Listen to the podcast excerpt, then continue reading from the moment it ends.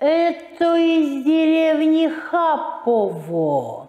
Большущий пирог несут.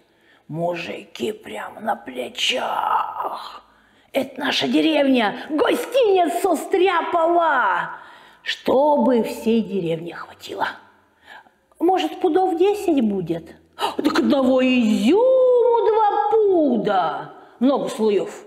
Слой пирога, слой изюму, слой пирога, слой изюму.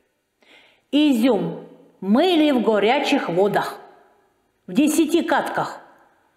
В каждом дому вскипятили по чугуну. И в каждой избе растворяли по квашне белые пары. И когда у пары все были готовы, принесли к большой печке.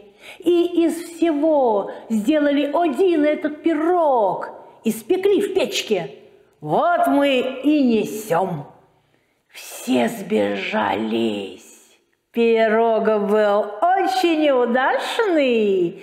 Все ели, да похваливали.